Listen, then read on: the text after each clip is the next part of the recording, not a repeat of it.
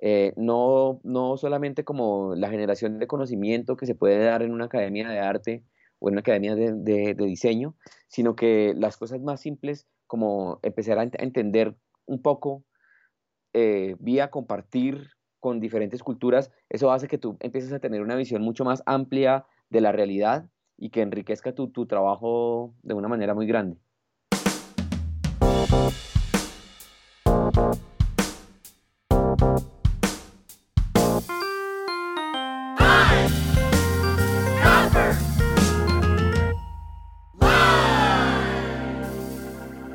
Hola amigos y amantes de la gráfica, bienvenidos al episodio número 13 de Pine Copper Line, el podcast número uno dedicado a la gráfica y el grabado. Mi nombre es Reinaldo Gil Zambrano y seré su anfitrión en esta edición en español. PCL emite un nuevo episodio en español cada dos semanas sobre artistas del grabado que están haciendo algo más allá de lo esperado. Si no quieres perderte de nada, suscríbete ya en tu aplicación favorita donde bajas tus podcasts. Recuerda que puedes encontrar Pine Copper Line en Instagram y Facebook. Y no olvides suscribirte para recibir nuestro boletín informativo mensualmente con noticias que contense dentro del mundo de la gráfica en nuestra página web www.pinecopperline.com. También tenemos una página de Patreon, donde si cada uno de nuestros 40.000 seguidores en Instagram donara un dólar, nos garantizarían el sustento de producción por todo un año. Te devolveremos el cariño con calcomanías, bolsas de PCL, un chorado en nuestras redes sociales y nuestro eterno agradecimiento. Este y todos los días, demostrando que la gráfica está más viva que nunca. Encuentra nuestros episodios en español en el link en nuestro profile. Así que si eres un fanático de los episodios, invita a ese alguien que tiene curiosidad por la gráfica o un amigo que busca aprender y practicar su oído con el español. Sigue el link en las notas del show para suscribirte. En el programa de hoy estaremos conversando con Oscar González, mejor conocido por su seudónimo Guache. Artista urbano y grabador colombiano, actualmente desarrollando un trabajo figurativo lleno de color, geometría y magia, activando espacios públicos en diferentes ciudades latinoamericanas y de los Estados Unidos. Guache busca reconfigurar y liberar el lenguaje y la jerga nativa que ha sido minimizado por medio del proceso de colonización. Sus piezas de silografía y serigrafía, a su vez de sus grandes instalaciones en forma de mural o en, expresiones audiovisuales de mapping, que buscan complementar un dialecto visual que fascina, eleva y resalta a los múltiples grupos invisibilizados que conforman las raíces autóctonas de la ciudad colombiana. Conversaremos sobre diferentes estigmas relacionados al arte callejero y la palabra rebelde, a su vez de un análisis sobre la realidad colombiana en contraste al romanticismo de las series televisivas que enmascaran el periodo oscuro de la historia del país cafetero. Así que, sin más preámbulos, acompáñenme a Bogotá y participen en la emancipación del lenguaje en compañía de Guache. Muy buenas tardes, es un placer tener la oportunidad de conversar hoy con Oscar González, alias Guache. ¿Cómo estás, Oscar? ¿Cómo te va? ¿Cómo, ¿Cómo está todo por allá por Colombia? Hola, Reinaldo, gracias. Muy bien, aquí estamos. Eh, pues viviendo la situación de la, de la pandemia como en todo el mundo em, y pues trabajando en casa en estos días. Ah, qué bueno, pero el trabajo no para, ¿no? No, el, trabajo no, no para porque pues siempre estamos creando, independientemente si es una, un trabajo, digamos, pago o si es una, un encargo o algo así. Por lo general los artistas visuales siempre estamos creando, generando ideas y activos. Qué bueno, no, me alegro muchísimo. Bueno, Oscar, es un placer tenerte, em, tenerte en el programa eh, y pues nos gustaría empezar por el principio. ¿Quién es Oscar González y de dónde viene el nombre de Guache? Vale, bueno, yo me considero como un artista visual que mm, desarrolla su trabajo en diferentes escenarios. Tengo un escenario que es el arte urbano, el muralismo, en el que vengo trabajando hace alrededor de 15 años. Tengo otro escenario que es la gráfica. Mm, yo tengo formación de diseño gráfico y entonces eh, desde hace tiempos también eh, estoy muy afecto a la, a la, gráfica, sobre todo la gráfica tradicional, es decir, el grabado, eh, la serigrafía. Em, y tengo otro escenario que es el arte digital, que es una, una apuesta más contemporánea, en donde estoy haciendo algunos performances de mapping, proyecciones. ¿Y, ¿Y, qué es eso de mapping? Es eh, proyectar, eh, digamos, en la noche, aprovechar la, noche y usar proyectores para intervenir espacios públicos mm, y también shows de, música en donde realizo el contenido visual mm, para acompañar las presentaciones. Me, estás preguntando también por el, por el seudónimo. Este seudónimo lo vengo usando hace alrededor de 10 años eh, mm, y, tiene que ver con la apuesta de, mi trabajo en términos de, su, digamos, de su identidad. Eh, guache es una palabra mm, que tiene un origen indígena del territorio en donde yo vivo, que es Bogotá y los alrededores de Bogotá, eh, de la etnia que habitaba antes este territorio, que se llamaban, se llaman los muiscas. Ahora hay un, despertar como de, hay muchas personas que están como en esa búsqueda de la recuperación de las tradiciones muiscas que se mantienen en el, territorio, y es una palabra que significa guerrero. Y tiene una historia bien interesante porque es una palabra que la colonia deformó y, la, y se convirtió popularmente en una, en una palabra mala, en un insulto. Entonces, si tú en Colombia le dices a alguien, sobre todo a un hombre, que es un guache, eh, digamos que a nivel de la calle, lo que significa es como es que alguien es muy rudo, que es muy mal educado, que es como, como esa concepción que existe frente al mundo indígena como de algo atrasado, ¿sabes? Eh, pero a mí me, interesa jugar precisamente con esa idea de, desenterrar los significados y ponerlos eh, de manera explícita. Y, guache, como te venía contando, significa guerrero. Entonces un poco es esa, esa lucha que se da por, por mm, la apuesta por la identidad qué bueno que mencionas eso, ¿no? Porque, eh, pues claro, con el proceso de colonización, ¿no? Todo lo que tiene, que es derivado de la cultura indígena, siempre, eh, siempre ha tenido como esa connotación que quiere ser puesto o eh, de una manera ¿cómo se dice? mal puesto o degradado de, su de lo que significa realmente. Y eso me parece muy bien lo que tú estás haciendo ahí, rescatando una palabra este, nativa, indígena, y bueno, y, utilizándola por el concepto original que tiene, ¿no? Y eso acompaña tu, tu trabajo. Claro, entonces lo que, lo, lo, que me llamó mucho la atención es lo que estás hablando, ¿no? Que eh, estás reutilizando y, trayendo de vuelta el significado de la palabra guache que ha sido de alguna manera degradada de su concepto original, ¿no? Y eso acompaña tu, tu lenguaje visual que estás desarrollando en estos diferentes campos de acción, ¿no? En la parte urbana, el grabado y el mapping ahorita. Sí, eh, digamos que mm, no, quiero encasillar mi trabajo como con, la temática indigenista, únicamente es una parte muy importante, eh, pero sí es un llamado a, un reconocimiento de nuestra identidad mestiza y a rescatar esos valores que hacen parte de las tradiciones de nuestros territorios. En el sentido que, por ejemplo, el, concepto de lo indígena, de lo indio, es, eh, digamos que se, ha construido una, un imaginario Em, perverso y un imaginario eh, que, es producto del, pensamiento colonizado. Por ejemplo, aquí también la, en Colombia, eh, popularmente la, palabra indio es un insulto. Eh, en las regiones tú vas y, hay, y, es muy normal que la gente se refiera a, a, una persona como, uy, es que ese indio o es que llegó un indio, no refiriéndose a que sea de una etnia o de una cultura indígena, sino que es alguien como mm, pobre, rudo, maleducado, que no, que no tiene modales. Entonces, em, esa, esa apuesta por decolonizar el lenguaje em, es lo que atraviesa mi, trabajo en las diferentes versiones. No, exacto. Y eso, y eso es sumamente importante porque para nosotros en, Latinoamérica somos, eh, somos una gran mezcla, ¿no?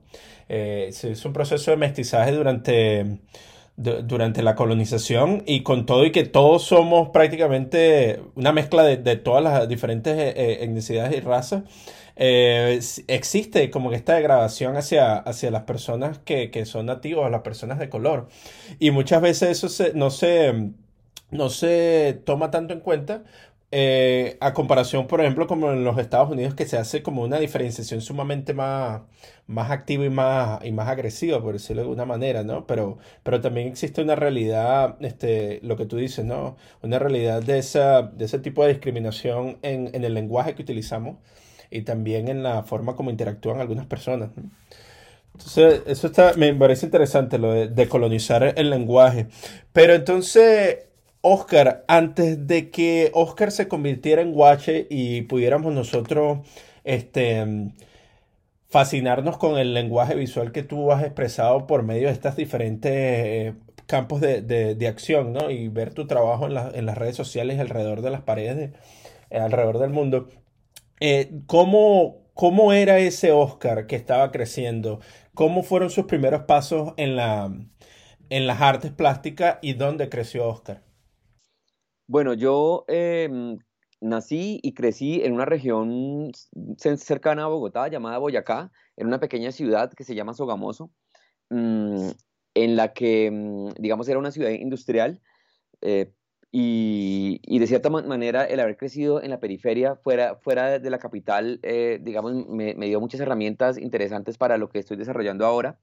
Em, tuve la, oportunidad de, venir a la capital para estudiar diseño gráfico, que era lo que yo quería hacer, y mm, digamos que siempre tuve muchas inquietudes eh, en, general, pues con, con, respecto como a la, a la, plástica, ¿no? Porque em, estuve muy cercano em, cuando estaba en el colegio con, con, con la música, eh, siempre he sido muy melómano y, y en esa época eh, hacía, hacía mm, algo de música, entonces estaba muy, muy en la movida del, de la, mm, del rock, de la, de la, de la música alternativa, quizás del, de las movidas urbanas, que, que mezclaban el, rock con el activismo político, con una visión diferente, eh, libertaria, digamos, y, desde ahí me, empezó a interesar mucho, por ejemplo, eh, todo lo que se desarrollaba como en, de la gráfica underground, todo el mundo de los fanzines, eh, de, la, de, la, producción de, de gráfica para, para la, la, música, que de, de, hecho hoy en día es una de las cosas a las que más me dedico y es hacer portadas de discos y hacer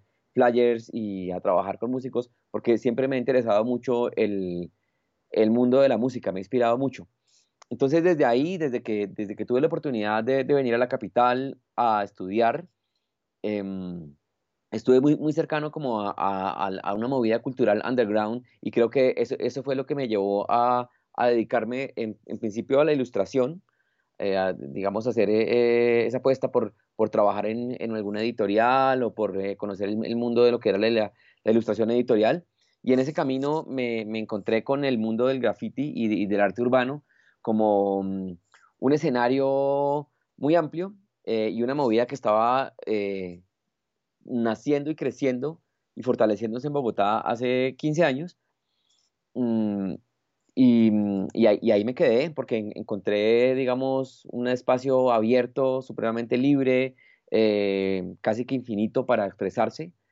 Y, bueno, eh, de ahí también empecé a, combinarlo con, la gráfica. Esa es como la historia. Ah, qué bueno. Entonces, claro, entonces eh, tu fascinación por la música te llevó hacia este, hasta ese mundillo de la, de, de, la, de las artes urbanas y de ahí fue donde em, empezaste a utilizar la gráfica, ¿no? ¿Qué tipo de gráfica fue? Eh, ¿Cómo fueron tus primeros pasos en la gráfica? ¿Qué tipo de materiales utilizaste y qué técnica utilizaste? Bueno, mi primer acercamiento a la gráfica tuvo que ver con la serigrafía, porque eh, en la universidad, mm, yo tendría por ahí unos 18 años, algo así, em, eh, eh, en, esa época había, había muchas movidas, digamos, de activismo, de, que los estudiantes no, no, solamente iban a estudiar y, se, se, quedaban con sus clases, sino que había una organización y, estaban muy, muy pendientes del, como de, incidir en la, realidad política colombiana, que siempre ha sido muy em, digamos que muy movida. Em, en esa época pues era muy radical porque, porque digamos todavía existía mucho todo ese tema de, de asociar a cualquier voz disidente con los rebeldes que estaban en las montañas y nosotros estábamos buscando una, opción diferente, simplemente como, como una reivindicación de los derechos y estas cosas. Y en esa época se, se armó un taller de serigrafía en la universidad que me influenció mucho porque se hacía serigrafía artesanal eh, y yo me acuerdo que pasábamos muchas jornadas eh, estampando camisetas, haciendo, mm, digamos, carteles, eh, haciendo banderas.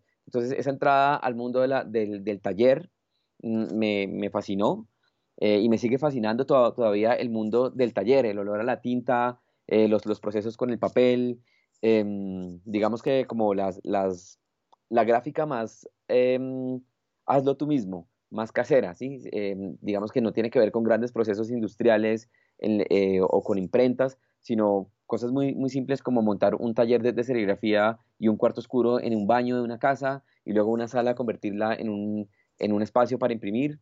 Entonces, un, poco con esa, con esa idea de, de, generar una gráfica autónoma, de generar una gráfica em, libre, fue lo que me, condujo a, a entrar al mundo de la gráfica de esta manera.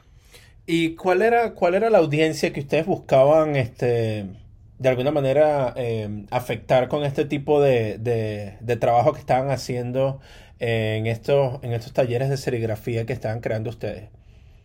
Bueno, pues en principio a nuestros compañeros. Eh, yo tuve la, oportunidad de, de, estudiar en la Universidad Nacional de, de, Colombia un tiempo y después también en una universidad privada, se llama la Universidad Jorge Tadeo Lozano.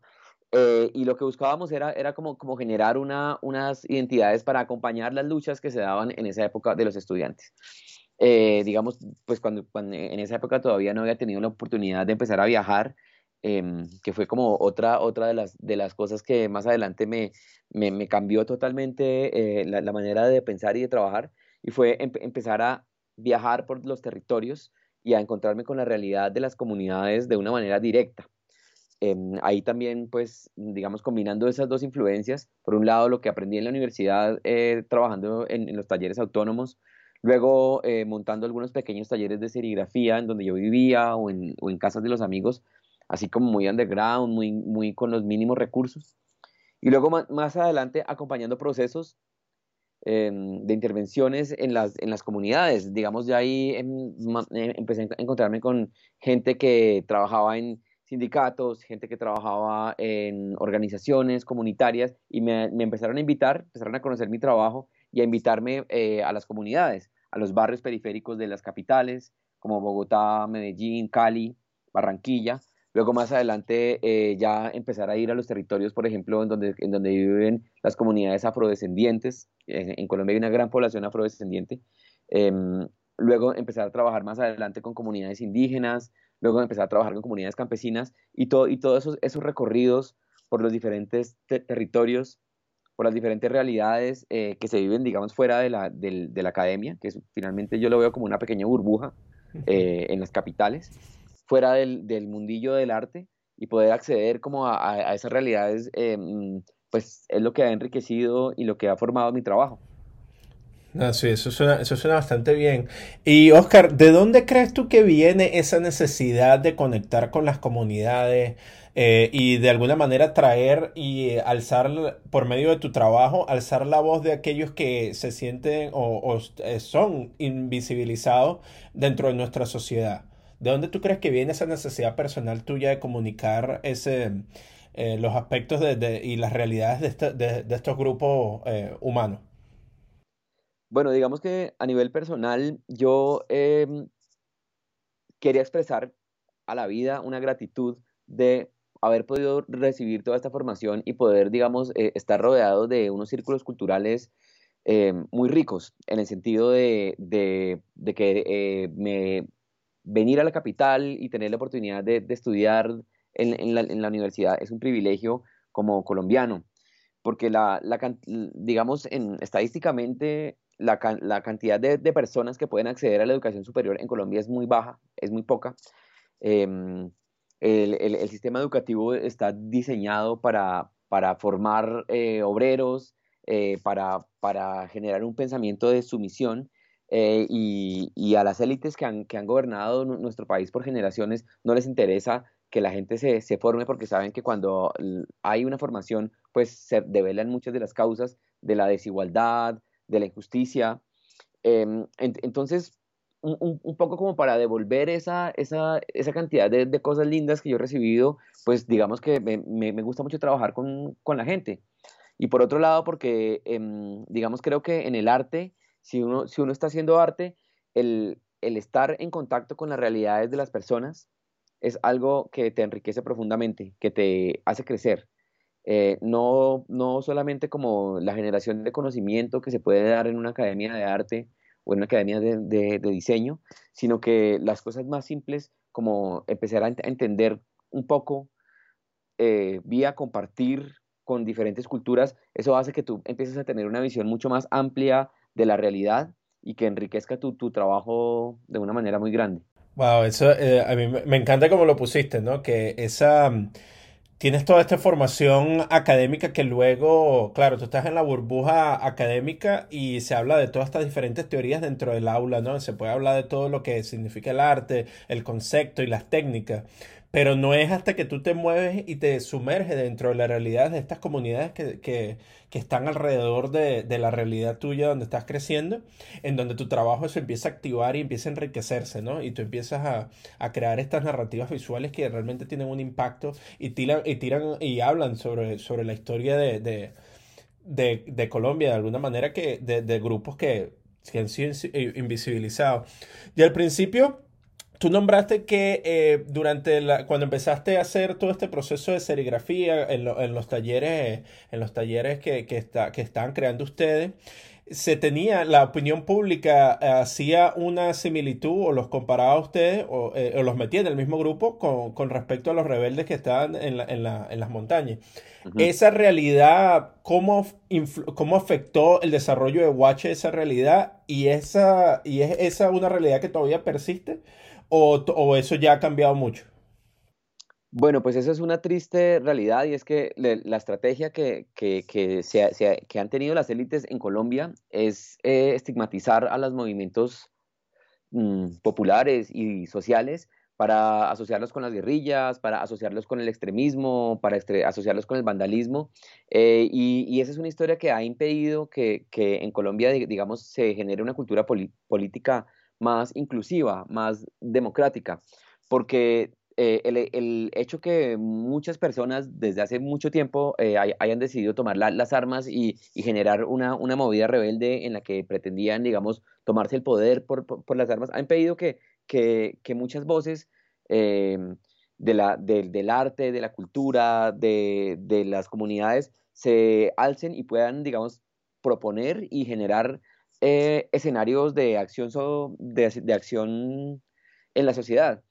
Eh, digamos, nosotros siempre hemos tenido una propuesta que es pacifista, que es cultural, que es abierta a la construcción col colectiva.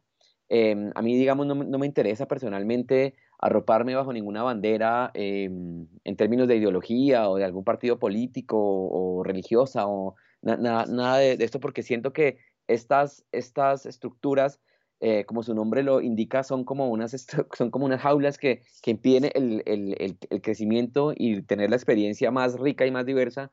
Eh, así, simple, como, como tú poder aprender de, de, todas las experiencias y poder creando, ir creando una, un acervo que puedes después comp compartir.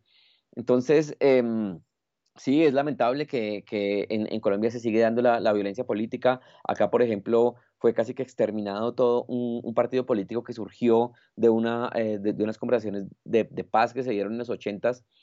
Luego acabamos de, de, pasar por un otro proceso de, paz que se firmó hace cuatro años y, y, y mucha de, la gente que firmó la paz se sintió traicionada porque el Estado volvió a asesinarlos, volvió a perseguirlos, entonces regresaron otra vez al monte. Y esto, pues es una realidad que es triste porque mmm, desde hace mucho tiempo eh, que muchas generaciones, en, y yo, me incluyo ahí, estamos buscando generar espacios en donde la violencia no, sea el camino, en donde se, digamos, se, pueda aprovechar todo el, talento de la juventud, las experiencias de las comunidades, toda la, riqueza de saberes que, que, construyen estos territorios para generar algo diferente, para generar algo positivo, digamos. Sí, exacto, que es la, oportunidad de crear unos espacios que se basan en el compartir y la reflexión y el diálogo. Y, y, eso, y esos espacios crean como una especie de alternativa a cualquier tipo de opinión pública que se mueve por medio de los medios de comunicación. Hace, hace poco tuvimos la oportunidad de conversar con el Instituto Bogotano de Corte. Estuvimos conversando con Stinkfish.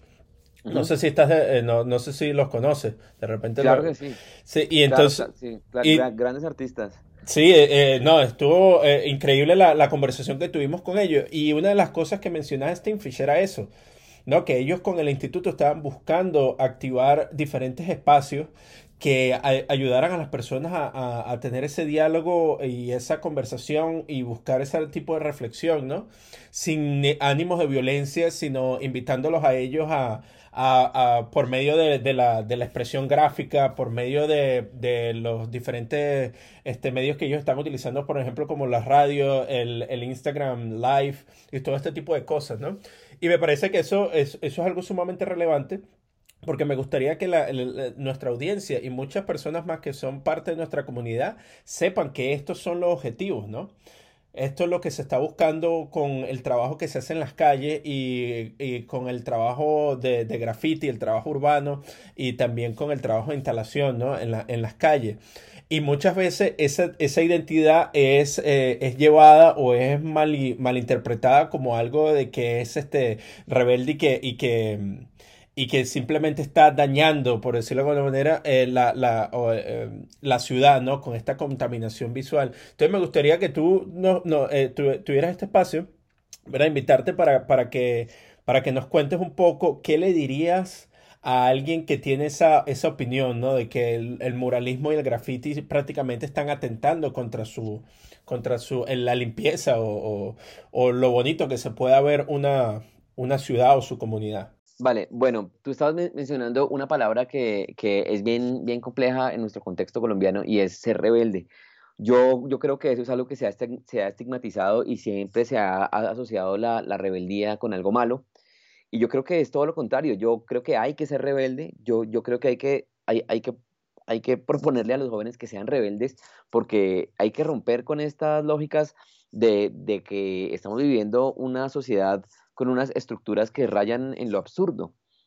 Entonces yo creo que el ser rebelde no se trata simplemente de salir a romper o salir a destruir la, la, realidad, sino tiene que ver con un proceso de, de conciencia, de toma de conciencia, de cuestionarse cualquier tipo de, de, realidad para construir nuevas realidades, ¿no? Em, digamos que eso, esa asociación del graffiti y del muralismo con, con, lo vandálico, pues eso es una, una, cosa que ha ido evolucionando. Em, en Bogotá específicamente, digamos que Colombia es un país muy centralista y, la capital pues es, es muy, muy fuerte eh, culturalmente con respecto a todo el resto del país pero digamos que en, especialmente en, en, Bogotá el movimiento desde el arte urbano ha crecido mucho y se ha fortalecido mucho y hay muchos exponentes que, que, que son muy, muy buenos, muy buenos muralistas y que tienen propuestas muy interesantes. Digamos, muchos hemos tenido la, oportunidad también de estar viajando por diferentes países, eh, llevando nuestro, nuestro, trabajo, y todo esto ha hecho que, que se, se, empiece como a generar otro tipo de, de, de percepción.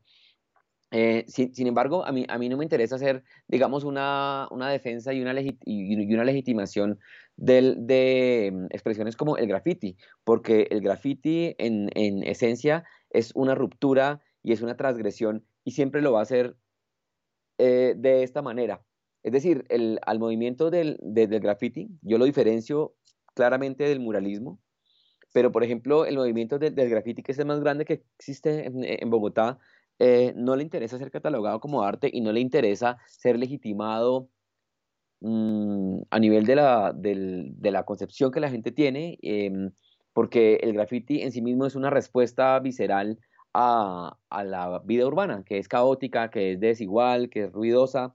Em, y si tú lo pones en términos mucho más objetivos, pues digamos que a nosotros no nos están pidiendo permiso para inundarnos de publicidad y de propaganda en el espacio público. A mí no me piden permiso para eh, inundarme en el transporte público con vallas de compre, consuma, bote eh, o piense esto. Eh, entonces, de la misma forma, el graffiti se toma los, espacios sin, pedir permiso y con una estética que es de ruptura. Es decir, es una estética que no está propuesta para negociar, em, para consensuar, sino que simplemente es de esa manera. Entonces yo, a, mí me gusta mucho el graffiti. Eh, digamos, yo me he dedicado hace años ya al, muralismo porque encontré en el muralismo otro tipo de, dinámicas y otra expresión que mm, a mi juicio, a nivel personal, me parece más interesante para mí. Sin embargo, tengo muchos amigos que están en el mundo del graffiti y a mí me, gusta verlos, ¿no? Me parece que ver una, una ciudad que está grafiteada es un síntoma de que la gente está viva y está pensando y está actuando. Una ciudad gris, una ciudad limpia, eh, puede que, que, le guste a, a, mucha gente, pero para mí lo que eh, comunica es que hay control y que hay represión. Cuando una ciudad se abre y tiene una cultura rica, pues vamos a ver el graffiti así estéticamente no, no coincida con lo que nos han enseñado que es lo lindo y lo que es feo. muchísimas gracias por, por, hacer esa diferenciación y por, bueno, y también por, por, por, comentarnos un poco más sobre, sobre esta realidad. Y sí, muy agradecido por eso.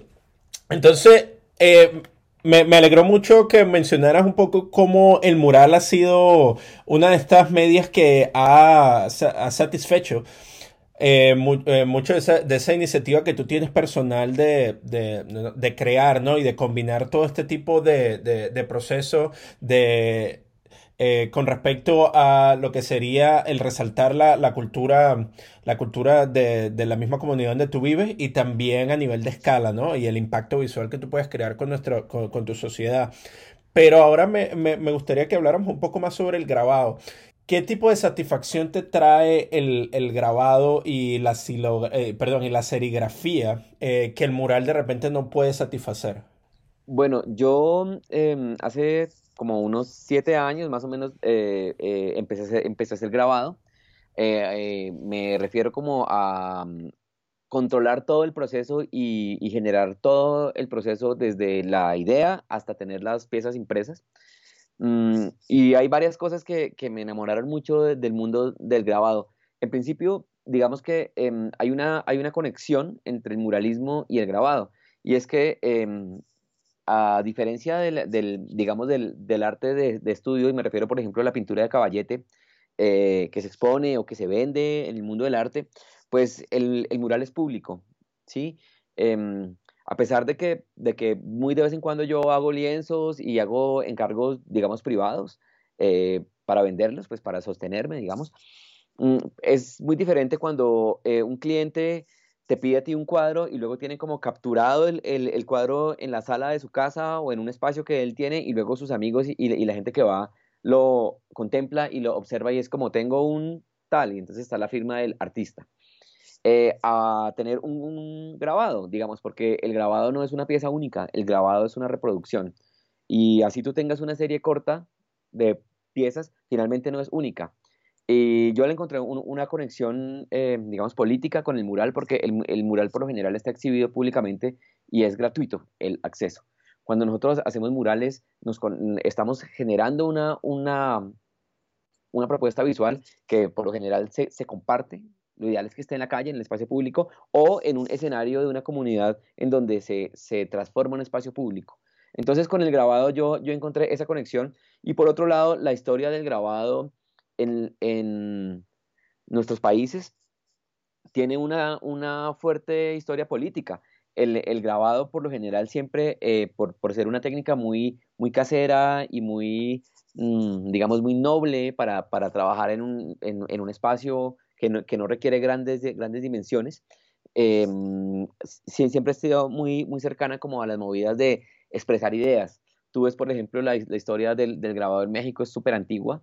En México hubo la, primera imprenta de toda América, por ejemplo, y, siempre el grabado ha estado muy asociado y muy cercano a la idea de poder expresar libremente las ideas. Exacto, sí, y poder reproducirlas y eh, de una manera que tiene eh, a, un bajo, a un bajo costo y después ser distribuida con el resto del, público y hacerla de una manera sumamente democrática. Se puede repartir un montón de copias este, sumamente sencilla.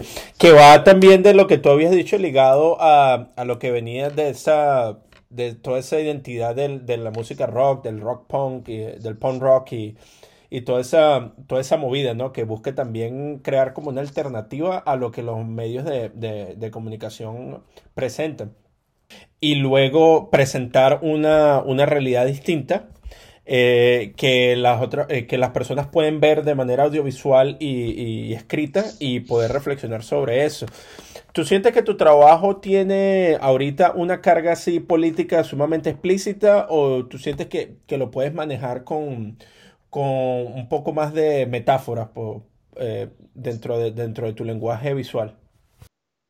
Bueno, pues en este proceso, eh, que, es un, que yo siento que es un proceso de toda la vida, de, ir creciendo como artista, em, digamos que yo empecé eh, haciendo unos mensajes muy explícitos, ¿no? Como muy de, reacción, pero con, el tiempo eh, eh, me he encontrado con que el lenguaje poético, la estética y la metáfora son algo muy mm, interesante y son una herramienta, digamos que, que va mucho más a lo sutil, a lo sensible, digamos. Yo estoy interesado en que, en que mi trabajo esté, mm, tenga la, libertad de expresarse en diferentes, digamos, caminos.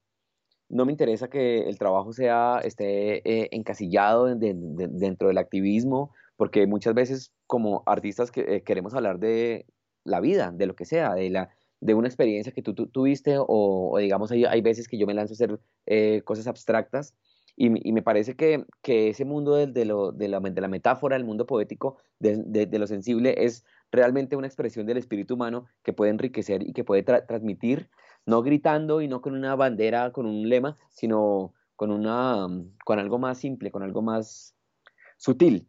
Eh, por otro lado, también soy, soy consciente que, que el arte es una parte de, la vida y, y, si tú lo pones en un contexto político, pues ver un mural o ver un, grabado no va a transformar las condiciones de vida de, las personas. Mi, interés no es salvar el, mundo con, mi trabajo, que, creo que hay que ser un poquito más, em, digamos, aterrizado de cierta manera y, trabajar de, una manera más humilde, sabiendo que esto es, un, esto, esto es como cuando tú escuchas una linda canción y te queda, y te queda pegada y, y con el tiempo sigue sonando, ¿no? A diferencia de cuando tú escuchas algo que suena en la radio que simplemente fue el éxito de moda y ya pasó.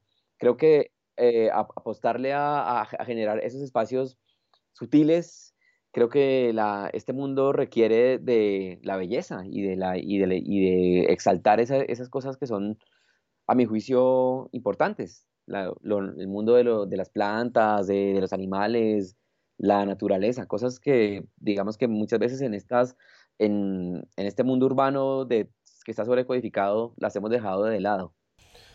Sí, bueno, y eso corrobora lo que estamos hablando, ¿no? Que tu trabajo se basa en darle esa voz a los invisibilizados y en este caso también busca resaltar la naturaleza que nos rodea, que muchas veces eh, es opacada por, por otras realidades, ¿no? Sobre todo con el mundo virtual y con el mundo que, que, que nos rodea ahorita, este, más, más urbano. Y con eso me gustaría preguntarte algo, Oscar.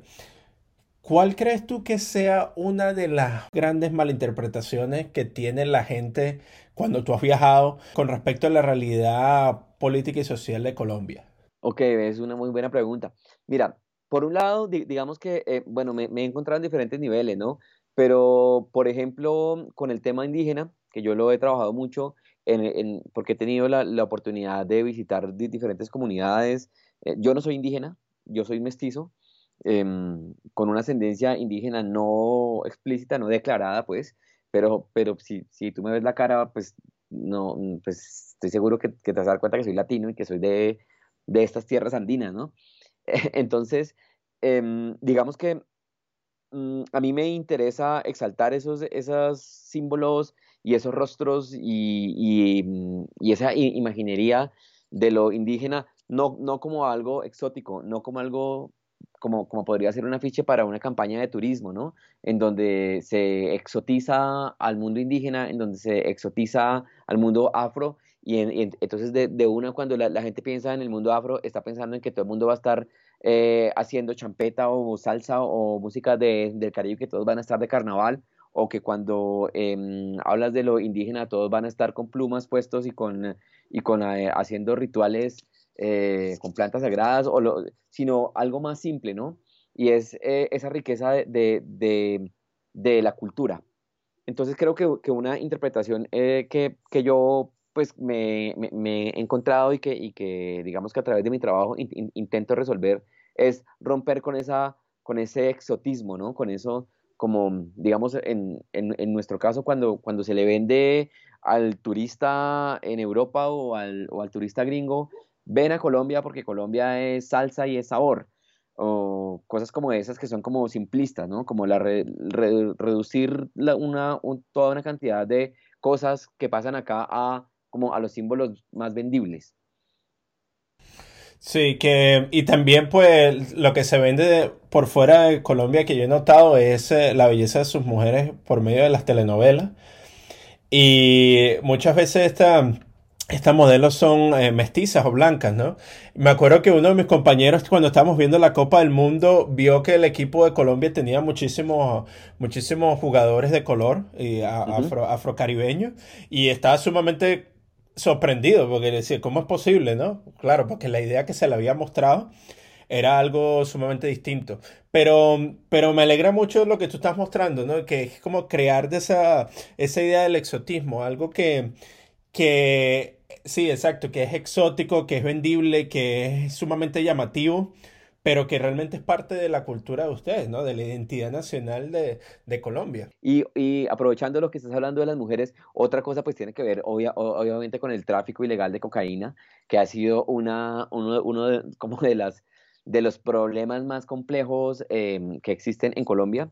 Eh, y, que, y que se ha creado toda una cultura alrededor de eso. Entonces cualquier persona en Europa de la, de, que, no tenga mucha información de, de uno dice, ah, Colombia, claro, Pablo Escobar, eh, cocaína eh, y pues estas cosas que, que, pues, que, que han sido como parte de, de la cultura contemporánea colombiana. Sí, exacto, que ha sido romantizado por medio de, de series televisivas, ¿no? Como Narcos, como este Sin no Paraíso y todo este tipo de cosas que, claro, que se han vuelto un entretenimiento, pero no, no muestran realmente la, la realidad que va detrás de eso y, y lo que realmente afectó a la comunidad colombiana por muchísimos años y que todavía se ven las repercusiones, ¿no? Entonces, sí, es bastante interesante cómo se, se exotiza ese tipo de cosas, se, se, eh, se crea como un, un, lenguaje muy romántico sobre este tipo de, de, de realidades oscuras y luego este, eso, eso es lo que crea la, la falsa identidad de, de, todo un país, ¿no? Sí, eso, eso me, parece bastante relevante lo que estás contando, Oscar. Y Oscar, viendo tu trabajo por medio de las redes sociales y también eh, por medio del Internet, vemos que existe una gran fascinación de tu parte por medio de los colores llamativos, los colores cálidos y también los colores, y los colores primarios. ¿De dónde viene esa, esa fascinación que tú tienes hacia este tipo de, de, tonos y, y eh, de, de tonalidades, mejor dicho? Bueno, esta, este trabajo que hago sobre todo en el mural, em, pues es, es un gusto muy personal por, por, elevar la vibración de los espacios en donde yo estoy pintando en términos cromáticos y, y yo siento que, que, también como en, en, algo más personal como a nivel de, de energía, ¿no? Eh, eh, yo siento que, mm, mm, que poner esto eh, a, a, vibrar de esta manera hace que, que tú lo veas, que sea muy llamativo, pero también que, que tenga una buena onda. Eh, yo, digamos que mm, mm, lejos de la romantización de, la, realidad eh, y, de, maquillar las realidades que se viven en, la, en las calles, creo que eh, resulta más fácil eh, pintar cosas como de gritar, pues re, resulta más fácil gritar que dar argumentos. Entonces, yo soy, digamos, estoy como, como convencido que cuando tú vas y pintas cosas que tienen que ver con la belleza, que tienen que ver con esos colores brillantes, que tienen que ver con la naturaleza, pues eh, así se hacen encasillado como muy hippie, digamos, eh, pero, pero yo, yo le he puesto a eso, ¿sabes? Como a, a, mm, transmitir esa vibración a través de mi trabajo, porque mm, yo soy convencido que, que nuestro trabajo transforma la realidad así sea un espacio simbólico, así sea una, transformación simbólica, con una persona que pueda conectarse con lo que estamos pintando o imprimiendo o proyectando, eh, el trabajo ahí empieza a funcionar. Exacto. No, muy bueno. Y otra cosa también que, ah, ya que estás hablando sobre los murales, no, eh, es increíble ver la calidad del trabajo que tú tienes, sobre todo con el, el, la precisión del dibujo que tú utilizas con respecto a la figura humana. ¿Ve? Entonces, eh, cuando se ven tus murales, se ven este, más que todo rostros, eh, se ven eh, muchos, muchas figuras femeninas que, que tienen un, una calidad de línea y una calidad de, de, o sea, de, de construcción sumamente preciso y, y, muy llamativo, ¿no? Que hace que resalte tu trabajo muchísimo más a esa larga escala, a la, a la gran escala en la que tú trabajas. Eh, ¿De dónde viene ese, esa fascinación hacia la figura humana y cómo has trabajado tú durante todos estos años esa calidad para poder representar la figura humana de una manera tan precisa? Bueno, em, digamos que yo, yo no soy pintor en, en, términos de las bellas artes. Yo, como, como te contaba, vengo del mundo del diseño gráfico eh, y todos mis procesos pasan por el, por el diseño. O sea, la, yo tengo como un pensamiento de diseño que aplico tanto en los murales como en, el, en, la, en los grabados y también en lo que estoy haciendo ahora con arte digital y proyecciones. Y, y es que, em, digamos que yo no estoy interesado en, en el purismo, yo siento que, por ejemplo, en el muralismo, mm, el, em, existe como un imaginario de que, eh, de, que usar los medios digitales, de que eh, usar cuadrículas, usar proyecciones, usar la tecnología es como una trampa, es como algo malo. Yo no estoy de acuerdo con eso. Para, para mí eh, los medios son eso, medios, y me encanta explorar. Entonces, uso fotografías, uso trabajos de previos en los bocetos en donde diseño y luego proyecto o trabajo con cuadrículas. Digamos que, siempre estoy buscando maneras, compartiendo con otros artistas las técnicas, buscando maneras para que, para que el, medio sea, eh, digamos, efectivo. Mm, hay una cosa bien interesante cuando tú haces murales y tiene que ver con el tiempo de producción por ejemplo, en los años 50, cuando fue el movimiento de, muralistas mexicanos tan, tan, tan, conocido, los, muralistas tenían meses para desarrollar un mural. Contrataban modelos, llevaban, les tomaban fotos, eh, ponían a las modelos a, los, y las modelos a posar y ellos los iban dibujando, hacían muchos estudios. Hoy en día estamos en, una, en, un, en un momento en el que mm, digamos que todo es muy rápido y, por lo general uno no tiene mucho tiempo para hacer un muro grande, mm, máximo una semana y media o una semana o a, veces menos. Entonces yo siempre estoy buscando optimizar mis procesos gráficos eh, para ser muy efectivo. Em, cuando empecé a pintar trabajaba con stencil, con plantilla, porque pues era como esa escuela de diseño que yo traía encima. Luego ya empecé a soltarme un poco más, a, a explorar pero a mí me gusta usar todas las herramientas posibles. Yo, yo por ejemplo, dibujo geometría con eh, las herramientas de, albañilería. ¿Has visto, por ejemplo, estos niveles que, usan una burbuja con agua para indicar el, nivel? Esas, son mis reglas. Con eso es que yo trazo las líneas rectas. Em, uso proyectores, eh, uso cuadrículas. Entonces siempre estoy como, abierto a aprender y a explorar nuevos lenguajes precisamente eso es lo que me ha llevado, por ejemplo, ahora a incursionar en el, mundo del mapping y, y, de las proyecciones nocturnas, porque ahí he encontrado también otro escenario de exploración mucho más abierto. Claro, ¿no? Y eso, eso es muy bueno que, que lo, que lo menciones. Eh, el hecho, hay muchísimas personas que son más puristas, ¿verdad? Que hablan de que, que, el proceso de pintura es simplemente pintura sobre lienzo y, más que todo, y eso es lo que, lo que se tiene que hacer, y sobre todo también en, la, en el grabado se ve eso, ¿no? Que, que la, la, los procesos tradicionales deben preservarse, pero existe un movimiento actual que, que busca la, la, interpretación de nuevas tecnologías dentro de la incursión de, la, de los trabajos tradicionales, y eso va a llevar a cualquier tipo de media que eh, a un nivel sumamente mayor.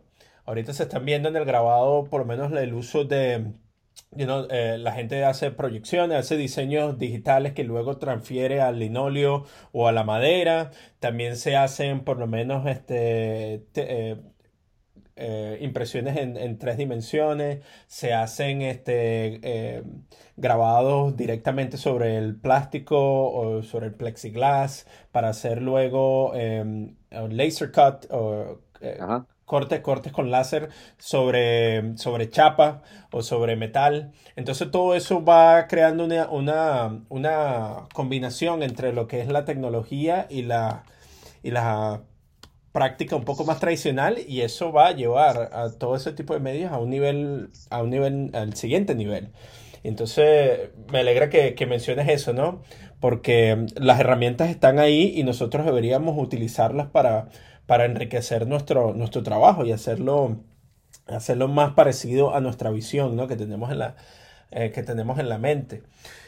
Y me gustaría, ah, ahorita que, eh, que, estamos hablando, Oscar, que nos menciones un poco sobre cómo ves a la juventud colombiana, la juventud eh, en Bogotá, que se está incursionando de repente dentro de las artes.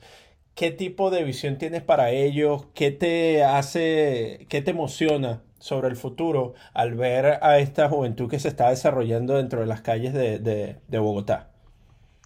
Bueno, em, voy, a complementar un poco lo que estabas diciendo eh, y, lo que, y, lo último que dije sobre, sobre la, eh, exploración con, las técnicas, y es que si bien eh, yo, yo soy muy, muy abierto a, explorar las técnicas y las tecnologías que van llegando, eso no significa que, desvirtúe o que, no esté convencido que el, oficio es lo que forma un camino en el arte es decir, el oficio del, taller. Independientemente si, tú usas una base de fotografía para hacer el transfer a tus, bloques de madera o de, o linóleo, o si usas proyectores o esto, creo que el trabajo constante y el oficio del, taller es un proceso, es un proceso complejo que eh, uno va haciendo paso a paso, ¿no? Em, creo que, que mm, cuando, cuando se abre, por ejemplo, un nuevo espacio, como, como sucedió con la historia del muralismo y del arte urbano en Colombia, en donde hace 15 años eh, era como un territorio inexplorado y quienes empezamos a, pintar en esa época fuimos abriendo como el camino eh, en esa exploración. Eh, obviamente yo no me considero un pionero tampoco, ni, ni, una, pues como un referente específico, pero creo que, que el caminar ese proceso hace que uno empiece como a, a formarse una idea sobre el oficio, ¿no? Eh, y, vuelvo a lo que hablamos al principio de la charla, y es que muchas veces como esa, eh, esa formación académica de, la, de, las, de las grandes escuelas, de las universidades o de las escuelas de arte, hacen que, que te, formes a veces una idea errónea sobre el oficio del artista.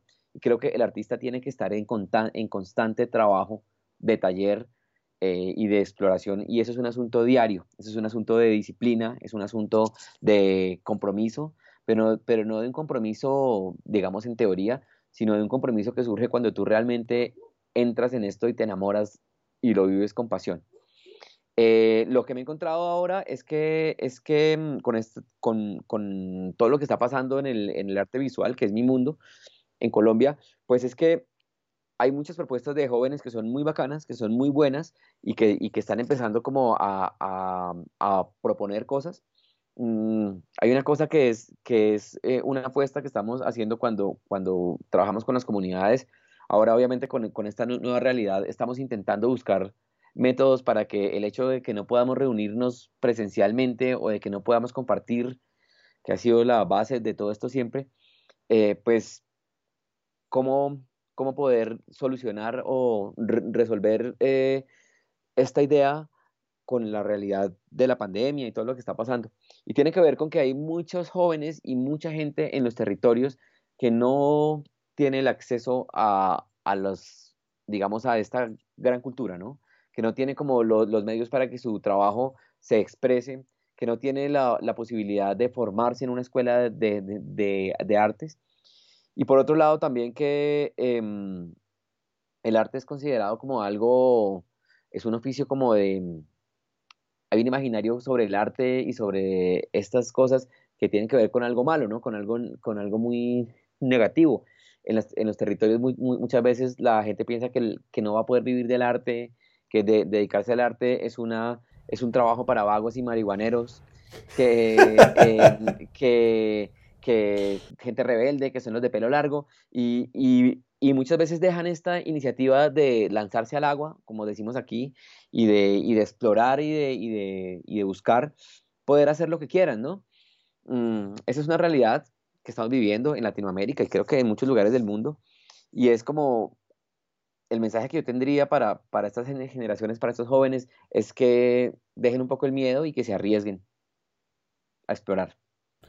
Sí, wow. Eh, increíble eso de cómo, cómo la opinión pública puede afectar el futuro de muchísimos de nuestros jóvenes. O sea, el hecho de que se tiene este estigma de que los artistas, como tú lo, bien lo mencionaste, tienen todo este tipo de características que son negativas, ¿verdad? Que son vagos. Que, y en la realidad es totalmente distinto. Tú mismo lo has dicho, ¿no? El trabajo del artista es de pico y pala todos los días de un trabajo constante, de muchísima disciplina, de estar eh, llevando diferentes sombreros, ¿no? No solamente el de diseñar, sino también de vendedor, de, relaciones públicas, de tratar de, trabajar con la comunidad. Y eso es algo que debería ser celebrado, porque estoy casi seguro que si esa, esa idea que errónea que tienen nuestras comunidades sobre los artistas eh, cambia, ¿no? A reflejar un poco más de lo que es lo que es la realidad de la vida del artista, yo creo que muchísimos más jóvenes estarían dispuestos a adentrarse y lanzarse al agua y explorar su lenguaje visual y, por qué no eh, contribuir al, enriquecimiento de, nuestra identidad creativa, ¿no? Como latinoamericano. Claro, claro, sí, estoy de acuerdo. Eh, hay otro elemento también que me parece interesante mencionar y tiene que ver con, con cómo la cultura de masas y cómo los medios de comunicación han formado Em, y han asociado la, cultura con el entretenimiento, que es algo bien diferente, ¿no? Y, nos han enseñado y, nos han mostrado que, que muchos artistas o, muchos generadores de contenido, los llamo yo, em, han, digamos, em, expandido una idea del artista eh, que sale con mujeres, fajos de billetes y carros eh, no sé, por, como por ejemplo en, estos géneros urbanos de música que son los más populares de, la televisión y, de, la radio comercial. Em, y, y, lo que están transmitiendo es una cultura supremamente vacía y con unos valores que, no representan lo que nosotros somos, ¿no? Que es eh, supremamente machista, eh, con una visión de, la, de, la, de las mujeres, con una visión del éxito que tiene que ver con conseguir el dinero a cualquier costo, con derrochar, con presumir, con eh, mostrar. Em, y yo creo que eso es bien diferente a la cultura, a la, a la, cultura real de cómo viven nuestros jóvenes, de cómo, de cómo vivimos en nuestras realidades, ¿no? Que no necesariamente tiene que ser precaria. Y es esa visión de, del entretenimiento, como que el tiempo libre que tienen las personas Em, es para consumir esa, esa, esa música, esa, esas series de televisión, esa cultura, y no se promueve la reflexión, la contemplación o la creación. Creo que eh, para, para, este, digamos que para este sistema lo más peligroso que, existe es que la gente tenga tiempo libre. Em, existe un, un, concepto bien, bien complejo que yo lo he escuchado en los medios y tiene, y, tiene que ver con matar el tiempo, ¿no? Y es que tú trabajas eh, de lunes a sábado y los domingos lo, lo, que haces es ver fútbol y, no sé, ver películas de, de estas supremamente vacías, digamos, a, mi juicio. Yo sé que es muy radical y muy categórico ponerlo en estos términos porque pues también conozco gente que, que, está trabajando allí, pero em, creo, que hay, creo que nuestra apuesta tiene que ver con, con ofrecer escenarios de creación en donde la gente se sienta libre, no para que piense como nosotros pensamos, no para que lleve una bandera política o, para que, digamos, em, o para persuadirla para que piense de cierta forma, sino para abrir el, escenario a la creación. Y, yo creo que todo el mundo tiene un talento artístico, todo el mundo tiene un talento musical, todo el mundo tiene un talento de un montón de cosas que, son inexploradas porque eh, el, el, sistema mismo está diseñado para que tú tengas una visión del éxito que tiene que ver con trabajar en una gran empresa, con servir de una manera. Y creo que esa es la gran lucha que nos damos los artistas independientes y que, le, estamos apostando a construir una visión diferente de la realidad que vivimos. Creo que no hay mejor forma de concluir nuestra conversación que con esa excelente reflexión que tú, que tú has hecho. Y eso me recuerda también una frase que escuché de, del grupo Cultura Profética, ¿no? Que dice, momentos de ocio son necesarios para la creatividad. Así se crea la vida, dice. me encanta. Exacto, exactamente, sí. Y bueno, y, y, exacto, y también se ha, se ha creado como una estigma hacia el ocio, ¿no? De que realmente es el ocio. Porque se busca este, esta idea de la productividad, ¿no? que todo el tiempo se, tiene que ser productivo, pero se deja a un lado la, la, la, parte humana, ¿no? la parte de creación, la parte del convivir, la parte de la reflexión, como tú bien has dicho.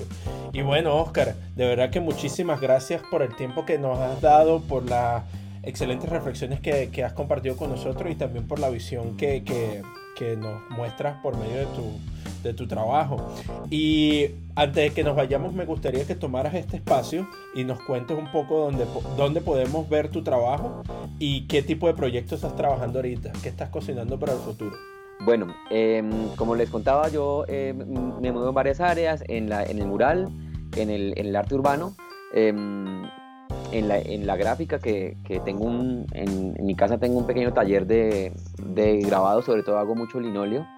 Mm, tengo una prensa y, un espacio muy casero, pero allí produzco, estoy, en, constante producción de, de, obra gráfica que la tengo montada en, una página, tengo una tienda, una pequeña tienda virtual en mi página web que es www.guache.co. Ahí lo pueden ver si quieren. Eh, y, como les, comentaba también, últimamente he, estado muy, muy em, experimentando en el mundo del mapping eh, proyectando. Entonces hay varios proyectos en los que em, estoy haciendo un performance de, de, proyecciones. He encontrado esa magia de la, del trabajo con la luz y usar la, la noche como un espacio también, digamos, posible para, para, para trabajar. Durante muchos años, miles de años, eh, nuestros antepasados estuvieron eh, en sus, en sus espacios en la noche, em, digamos, con el miedo a que, a que los depredadores no llegaran a comérselos ahí, pero ahora ya salimos y es, estamos buscando que la, noche también sea, sea un espacio mágico para crear. Entonces eso es lo que estoy trabajando ahora. Estoy combinando siempre y, y, bueno, viviendo acá, eh, viendo qué pasa con esta realidad que se está poniendo más interesante cada vez, más caótica, más eh, distópica creo que es el momento para que los artistas no, no paremos de actuar. No, perfecto. Bueno, damas y caballeros, ese fue Oscar González alias Guache. Muchísimas gracias, Oscar. Muchas gracias a, ti por el tiempo y un gran saludo. Bueno, este ha sido nuestro episodio del día. Acompáñenos en dos semanas cuando estaremos conversando con The House of Prince desde Buenos Aires, Argentina. Este episodio fue escrito y editado por mí, Reinaldo Gil Zambrano, producido por Miranda Metcalf con ayuda de Timothy Pausek y música de Joshua Weber. Mil gracias y hasta la próxima.